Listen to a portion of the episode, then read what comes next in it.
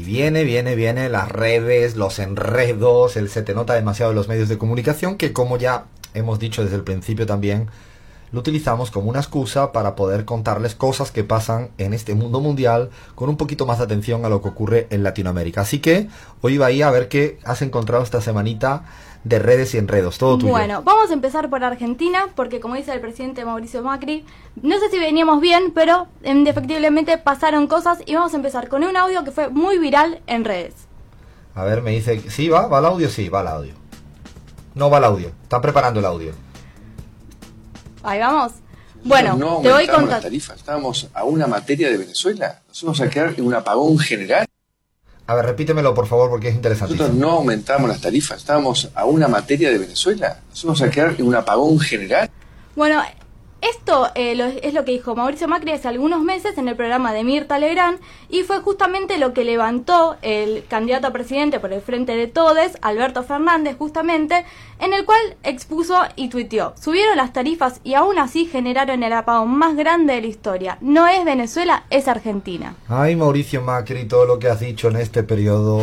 Ay, Mauricio Macri, que la meroteca te está... Bueno, contigo la meroteca es que se hace un business que no veas porque ha dado no sé cuántos sin fines de titulares. Y lo de Venezuela, estoy seguro que cada cosa que diga se le va a ir así, como un efecto boomerang, ¿no? Sí, sí, sí. Sí, lo lanza así el boomerang. En el, yo me imagino a Mauricio Macri en una playa del sur de España lanzando su boomerang y el boomerang volviendo con el viento hacia él, hacia él, y Durán Barba, Peña, todos puestos nerviosos. Que yo sepa, además, Alfredo, el domingo por lo menos Venezuela estaba con luz, Argentina no. No, yo tengo que reconocer, tengo que reconocer que se reían muchos compañeros y compañeras venezolanos y venezolanas porque decían, y bueno, seguramente que la culpa también es de Nicolás Maduro, ¿no? Sí, ahí cortó el cablecito, ah, sí, bueno, hubo teorías conspirativas de todo tipo que podemos quedarnos toda la tarde, ¿no? Lilita Carrión seguramente habrá inventado cualquier cosa, me da miedo, pero sí. Fue la cámpora, chicos. Fue la cámpora, no, no, no, no, no. No, me da miedo, no, no vamos a ir por esta vía, no nos provoques tanto para arrancar. A ver, ¿qué más hay por ahí en redes? con Colombia. Acá en Colombia pasó algo que a mí me gusta mucho en Twitter, que es la réplica, la confrontación. Bueno, el presidente de Colombia estuvo, Iván Duque, estuvo de gira en eh, Europa y tuiteó lo siguiente.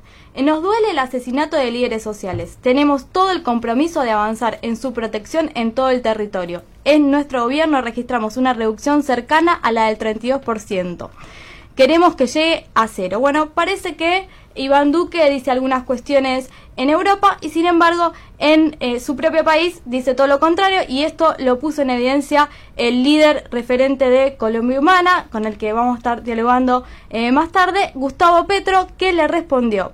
Eh, en Colombia dice que el Estado no puede proteger a los líderes sociales. En Europa dice lo contrario. Ay, señor Duque, que tiene usted como una suerte de trastorno bipolar ¿no? Que es que pisa terreno europeo, sale de Colombia y se pone usted pro derechos humanos. Imagino que está buscando usted su premio Nobel, después de dárselo a Santos habiendo sido él el que, por ejemplo, haya bombardeado en su momento el norte del Ecuador, me imagino que Duque tiene chances serias y esta esquizofrenia, este trastorno bipolar, bueno, afortunadamente el señor eh, Petro, con quien vamos a hablar en un ratito, Gustavo Petro, le deja claro, le deja en evidencia que además los números, propios números de los organismos públicos colombianos, por no hablar de los organismos internacionales, es que en Colombia se asesinan a líderes sociales. Sin comentarios. Sí, y te agrego un dato de color en, respecto, en relación a las redes, que es bastante interesante. La réplica de Gustavo Petro tuvo cinco veces más de likes que el posteo original, digamos, tuvo 5.000 likes, mientras que el de Duque solo tuvo 1.000. O sea que fue mucho más contundente la respuesta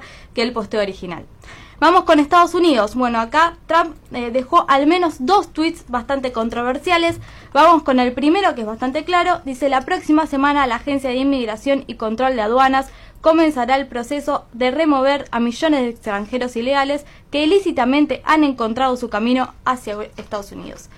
Eh, serán eliminados tan pronto como entren. A ver, a ver, a ver, un momentito porque he utilizado una palabra que está también para otro premio Nobel.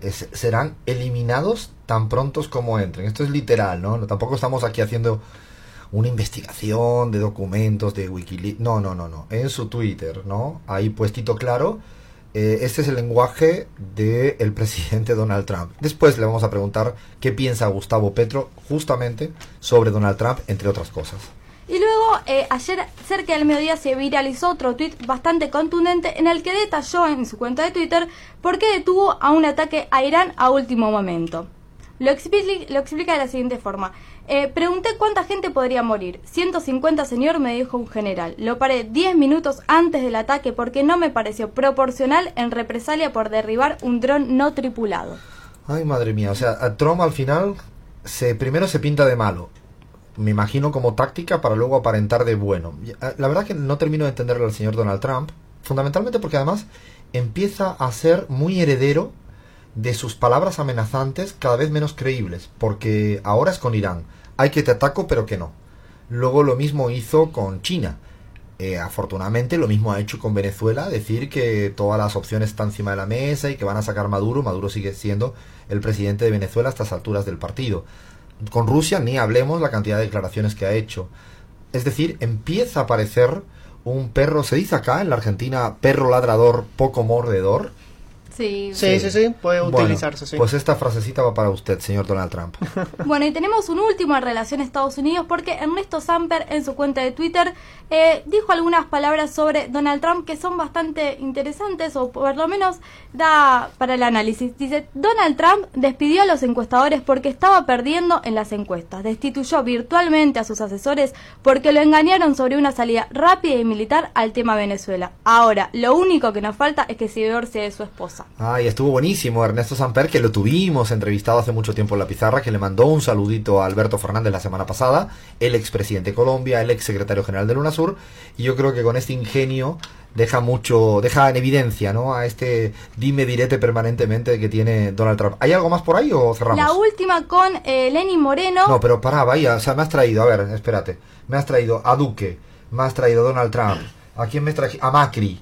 Y ahora me quieres terminar con Sí, Lenin no, Moreno. pero son buenas No, noticias. no. Así que ver, quédate dale, dale. tranquilo porque acá esto me hace acordar un poco a la revolución de la alegría porque Lenin Moreno expresa que vamos hacia un Ecuador próspero, hemos recuperado la confianza internacional, mejoramos nuestra economía y protegemos la dolarización. ¿Qué me decís, Alfredo? Aunque la calle no diga eso, ninguna cifra económica nacional ni internacional diga lo mismo, es otro está en el bando de los relatos disociados de la realidad, ¿no? Hace dos semanas creo que hablamos en el programa la editorial, un poco más dedicada a- al duranbarbismo, pero creo que el leninismo del siglo XXI, o sea, el de Lenin Moreno, eh, realmente, ¿no? Que diga este momento como que todo va bien en el Ecuador, cuando está empezando a haber eh, una situación difícil en la cotidianidad y que se vienen peores porque viene una reforma laboral, un ajuste relevante que va a afectar a los bolsillos de los ecuatorianos y ecuatorianas.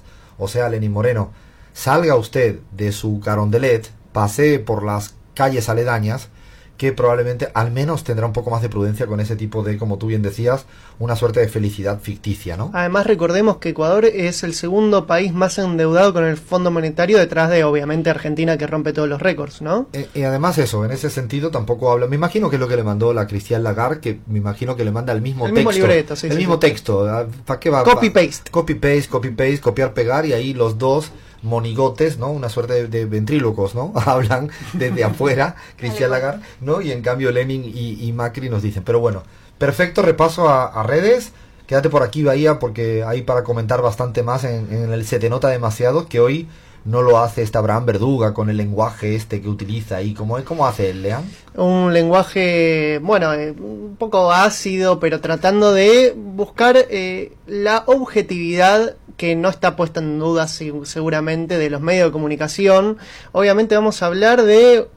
Empezamos por Venezuela, que es mi tema preferido, Dale, Alfredo. dale, dale. Bueno, vamos con The New York Times el 18 de junio, titulaba El colapso de Venezuela pone en riesgo su relación con Rusia. Colapso, esa palabra que la vengo escuchando hace muchísimo tiempo. Y bueno, poniendo en, en, de- en duda esta relación que eh, está muy sustentada, tanto política como económicamente, entre Rusia y Venezuela, ¿no, Alfredo? Es una máxima ¿no? este, de estos medios de comunicación neutrales, imparciales, objetivos. Pongo muchas comillas y lo aclaro porque a veces la ironía no, en todo en radio no es captable, pero estos medios es como la máxima y la premisa es la, prof- la profecía autocumplida. Lo que desean es eso, Exactamente. No es que esté pasando. Verla sola Venezuela, con, eh, sin Rusia, sin China, ay, completamente aislada. Lo vienen vaticinando hace mucho tiempo. Lo curioso es que, perdona, pero el canciller ruso Lavrov permanentemente lo que está diciendo es lo contrario. Eh, No sé, como eh, el medio de comunicación simplemente tiene que ir a una fuente primaria, el del el propio canciller Lavrov, para entender que la relación es cada vez más estrecha, aunque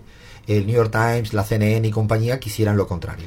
Vamos con la CNN, ya que lo Dale. mencionás, el 18 de junio titulaba ¿Dónde está el dinero de Venezuela Aid Live? La verdad que ni siquiera la CNN pudo eh, tapar este escándalo que envuelve a Juan Guaidó, que lo acusan de haberse apropiado de los fondos que se recaudaron en este festival, que, iban destinados a ayuda humanitaria. Al parecer, según una investigación de The Pan Am Post, eh, fueron destinados a eh, autofinanciarse, ¿no, Alfredo? Nos, aún estoy pensando en voz alta, Lean, eh, nos atenderá la llamada en algún momento Juan Guaidó la semana que viene, a ver. Nos encantaría. A mí lo que fíjate, yo solo haría una llamadita, así con voz argentino-argentina, ahí, no sé, lean Bahía, ¿no? Vamos a lograr el teléfono y le vamos a llamar, esto es promesa, ¿eh? Promesa en vivo. Vamos a llamarle para preguntarle, hola señor Guaidó, presidente autoproclamado y todas esas cosas que a él le gusta, pero nos interesa solo saber dónde está el dinero ¿Dónde está la plata? dónde está la plata. Y a ver qué nos dice. ¿Os parece que lo hagamos la para la semana próxima? Nos comprometemos aquí en la pizarra. Estaría buenísimo. Yo lo único que sé es que no sé si todo ese dinero le debe haber entrado en un bolso para tirarlo a un convento. Me parece que es un poquito más de dinero el que, el que recaudó Guaidó en ese festival. Vamos eh, a Brasil, pero seguimos con la CNN, ¿te parece? Dale. Eh, ¿Tuvo Sergio Moro el derecho a réplica sobre las acusaciones en su contra del reportaje de The Intercept, titula la CNN? La CNN se habrá preocupado tanto Ah. con Cristina Fernández de Kirchner, con Lula, con Rafael Correa, con todas ellas y ellos. Si tuvieron el derecho a Si réplica. tuvieran el derecho a réplica, no, no, no, no, no me jodas, eh, por favor, a la CNN. Está fantástico que se pongan así, tan demócrata, tan defendiendo el derecho a réplica, pero que lo hagan con todas y con todos. Vamos ahora a eh, Guatemala. El diario 1.com el 18 de junio titulaba Las elecciones de Guatemala como un acto de crimen organizado. Recordemos que se llevaron adelante el pasado 16 de junio y que bueno, ahora los resultados están puestos en duda, ¿no, Alfredo? Sí, de hecho, primero el, titular, ¿lo puede repetir, Lean, porfa? Las elecciones de Guatemala como un acto de crimen organizado. Fuerte. Es muy fuerte, es un titular como no sé si cuánto amarillista tiene, cuánto no, pero hay un trabajo muy muy serio hecho de Guille González, eh, recientemente publicado en CELAC, ahora me hago yo un poco de autobombo, pero creo que es muy interesante el análisis postelectoral. Y ahí para, para todo el mundo un poco un país más alejado, quizá no todo el mundo tenga que conocer en detalle, vamos a un balotaje donde la más votada es Sandra Torres, es la ex de Álvaro Colón, dama. del antiguo presidente guatemalteco, representa una suerte de socialdemocracia guatemalteca, tuvo la- el porcentaje más votado con un 25% y en el otro lado del balotaje está Alejandro Gianmatel, más la derecha guatemalteca, de hecho es la cuarta vez que se presentaba y esta vez le ha ido un poquito mejor. Atento porque eh, Alejandro Gianmatel obtuvo solo un 14% de los votos y va a pasar una segunda vuelta. La sorpresa interesante ha sido la de Telma Cabrera, una candidata indígena por el Movimiento para la Liberación de los Pueblos, que ha obtenido más votos de los esperados. La mayoría de la gente le había dado todas las encuestas como siempre, manipulando, la habían puesto en el, en el piso, y seguramente, eh, si la hubieran colocado en su lugar oportuno, a lo mejor hubiera habido un voto útil que se hubiera ido hacia ella. Lo que sí es cierto, como dice Leán, que está puesto en entredicho el resultado electoral. Ha habido infinitas demandas por un lado y por otro y veremos a ver qué sucede, aunque por ahora está previsto el balotaje en, en casi dos meses, que es el tiempo en el cual habrá próxima cita electoral en Guatemala. Vamos a, a Estados Unidos, América, Economía. El 19 de junio titulaba Trump inicia campaña por la reelección. Se presenta como víctima y alguien ajeno a la política. Un gran yo no fui, ¿no? No, este es fantástico. Esto, pero está- ¿Has dicho de Donald Trump esto? Donald Trump, sí. No, no, esto es ya de broma. Ahí yo tengo dudas de que los titulares esos sean ciertos. Es una víctima del sistema político al cual él mismo pertenece, ¿no? Vamos a la Argentina, Alfredo, y con esto, con este país finalizamos eh, este recorrido a medios. En la etapa del 20 de junio, en el diario La Nación decía, el desempleo llegó a 10,1% en el primer trimestre y afecta a un, más de un millón de personas. Pero se le olvidó mencionar que eh, esta cifra vuelve por primera vez a los dos gi- dígitos luego de 13 años. Recién en un pequeño epígrafe lo aclaran, es el porcentaje más alto de 2006. Y el mismo día, en el diario La Nación, eh, la columna de Guillermo Willy Cohen decía, a 53 días de las PASO, mejor la economía que la política para Macri. ¿En qué país vive Willy Cohen? No, no, no, no, no. Lo de La Nación, primero, como tú bien dices, imagínate con una tasa récord, dos dígitos, después de 13 años, donde además no solo es una tasa alta en el desempleo, sino el subempleo, es decir, dicho de manera muy simple, la gente que trabaja muy poquito pero que quiere trabajar más, esta gente que todavía no está, no tiene la suficiente laburo para obtener los ingresos necesarios, este problema del desempleo, que además, si uno lo mira en términos de subjetividad, en términos de percepciones, el 75% de la ciudadanía argentina tiene miedo a que se pierda el empleo en el núcleo familiar. Imaginaros vivir en una sociedad donde la gente tiene este miedo permanente.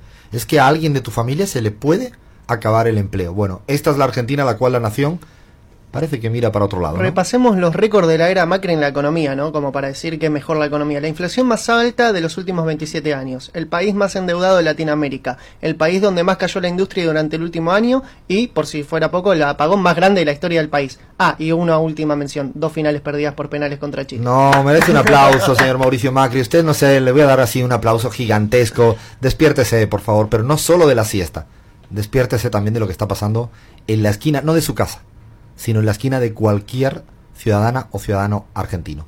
Paramos ahora en el repaso a redes, repaso a medios. Ya hemos visto cómo está el patio mundial, el patio latinoamericano y el patio argentino. Y ahora nos vamos para fútbol y política y nos vamos directo a Brasil.